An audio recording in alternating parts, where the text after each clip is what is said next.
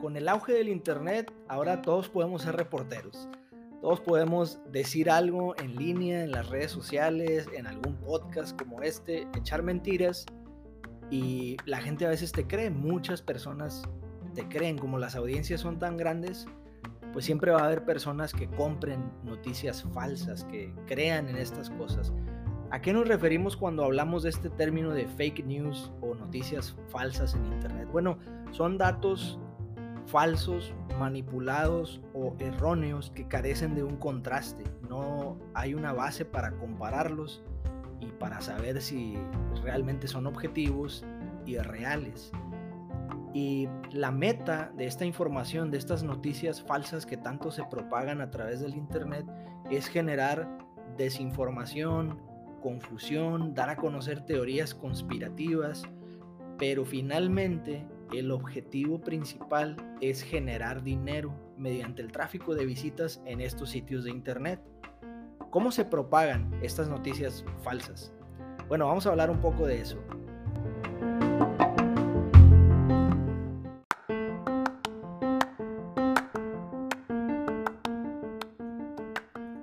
Principales métodos que usan, eh, se conoce en Internet como clickbait. Esto es utilizar títulos falsos, contrarios o poco relacionados con la información que se va a presentar. Entonces los usuarios nos vemos tentados a dar clic para seguir leyendo más información. Por ejemplo, algún personaje famoso y uno, un clickbait pudiera ser muere esta persona, personaje famoso, algún artista, algún actor o actriz. Y luego ya cuando entras a ver la información, resulta que te dicen, eso es lo que creían los doctores cuando este personaje estuvo hospitalizado y cambian la historia y, te das cuenta que la noticia realmente no tenía relación con el título que usaron para moverte a dar un clic. A veces usan personajes polémicos o desgracias actuales. Lamentablemente hay gente que se vale de eso, de algún desastre natural, algún acto violento, para usarlo en sus titulares y generar este tipo de tráfico en Internet, de que la gente vaya a visitar esos sitios web, a pesar de que las noticias no están comprobadas, no tienen la información completa o simplemente no son de fuentes confiables. Otra de las maneras en las que te presentan esta información falsa es cuando hay falta de claridad en, en la ubicación de los sucesos en el tiempo. A veces hay personas que utilizan noticias muy antiguas para llamar la atención y obviamente se dirigen a un público que no conoce estos sucesos, entonces pudieran hablarte de algo que sucedió hace mucho. Por ejemplo, muere el presidente de los Estados Unidos y resulta que te están hablando de la muerte de un presidente de hace 10 elecciones o algo así. Entonces llaman tu atención de alguna manera, pero luego entras y la información no es lo que tú esperabas. Sin embargo, pues ya lograron eso, ya lograron que al menos visites ese sitio. El uso de imágenes falsas, retocadas, también es muy común en este tipo de noticias falsas. Y finalmente el, lo que se conoce como marketing viral, sobre todo en las redes sociales, cuando distribuyen publicidad de estas noticias a través de las redes sociales, eso es también bastante común. Todos tenemos una tía que hace eso, que nos manda noticias que después resulta que no eran verdaderas, pero las vio en Facebook o en Instagram y entonces empiezan a, circular estas cosas, se hacen virales gracias a las redes sociales.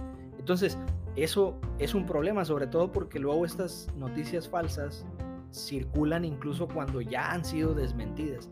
Eh, la recirculación pues de noticias, esto sucede mucho, es muy común con las noticias falsas. ¿Cómo nos afecta todo eso a nosotros? ¿O por qué es importante entender que esto existe en el mundo del Internet?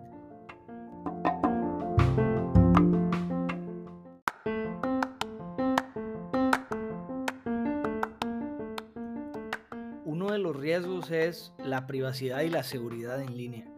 Hay muchos sitios de noticias que te ofrecen seguir leyendo mientras tú crees una cuenta o vincules alguna cuenta existente. Eso debería como causarte ya sospechas. Si te piden que tienes que registrarte para poder seguir leyendo, o peor aún que quieran que vincules tu cuenta de Facebook con ellos, si no lees todo el contrato que te van a presentar, lo más seguro es que les vas a estar dando acceso a que vean tu información, tu lista de contactos, tu información personal, entre otras cosas que tú tienes guardadas en tus redes sociales. Entonces debes cuidarte de eso. Si, si ves algún anuncio que te llama la atención y haces clic y luego el sitio te presenta un párrafo de una noticia y después te dice para seguir leyendo, inicie sesión o cree su cuenta, no es una fuente muy confiable, ¿verdad? Es un sitio que está dedicado a generar ingresos con, con tus visitas solamente y lo más seguro es que no se van a preocupar de que las noticias sean o no comprobadas y sean verdaderas. Entonces mejor aléjate de, ese tipo de, de sitios.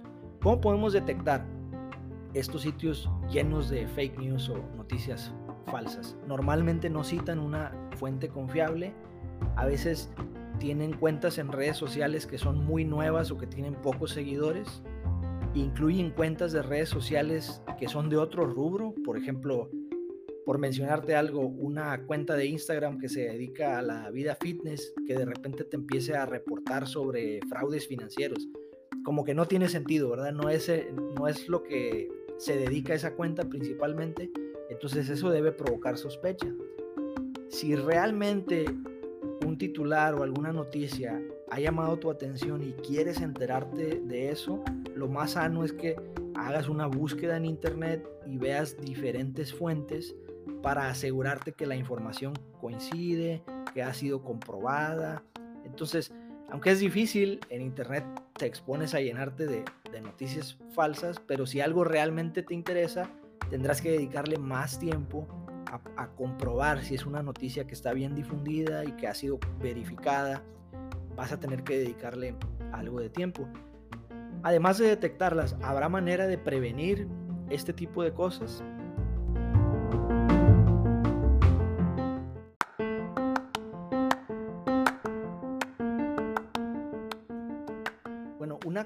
Cosa muy sencilla que podemos hacer para evitar que al menos los anuncios nos estén bombardeando con publicidad de noticias falsas es un, utilizar un, bloqueador de anuncios, ¿verdad? Un ad blocker son piezas de software, programas que puedes instalar en tu computadora o en tu dispositivo como, como extensiones de tu navegador de internet para evitar tanta publicidad. La realidad es que los mejores bloqueadores de publicidad no son gratuitos, pero por ahí hay algunos gratuitos que puedes buscar y, te podrán servir. Otra cosa que puedes hacer, que esto deberías hacerlo siempre, eh, una vez a la semana, una vez al mes, pero de, de manera rutinaria, borrar los cookies y tu historial de navegación, ya sea en tu computadora o en tu teléfono. Aunque es cierto que es mucho más cómodo dejar que nuestros dispositivos estén juntando todo el tiempo información, porque eso te ahorra muchos, muchos pasos de iniciar sesiones, de abrir sitios de internet que ya habías visitado, pero la realidad es que luego todos los sitios de fake news, de noticias falsas, se basan en precisamente tu historial de internet que está guardado ahí en los cookies de los sitios que tú visitas para presentarte titulares, clickbaits que pudieran llamarte la atención y entonces te van a, te van a arrastrar a estar leyendo este tipo de, de noticias falsas. Hay que saber también comprobar las direcciones de Internet. Las direcciones de Internet, si no tienen un dominio confiable, si tienen nombres raros las páginas que visitas, pues eso debería de hacerte dudar también. Pero lo más importante, la, la mejor manera de prevenir todo esto es no divulgar eh, este tipo de noticias así demasiado espectaculares o sensacionalistas. Ya decíamos, todos conocemos a alguien que lo hace, ¿no? Que ya sabemos, nos llega un mensaje y ya sabemos que, que va a ser algún chisme no comprobado o alguna noticia que es demasiado increíble para considerarla cierta. No queremos caer en eso. Hay que evitar difundir este tipo de cosas. Si una noticia no está comprobada, pues ¿para qué difundirla? No, no deberíamos de hacer eso lo que estamos haciendo, si nos vamos tras esa tendencia de estar difundiendo cosas que, no sabemos si son reales, lo único que estamos haciendo es darles dinero, estarles ayudando a generar dinero a estas personas que se dedican a vivir de las mentiras, básicamente. si queremos eso, si queremos estar regalándole nuestro tiempo y ayudándoles a generar dinero a personas que hacen noticias falsas, pues ya sabemos cómo podemos lograrlo, pero también ya sabemos cómo podemos evitarlo.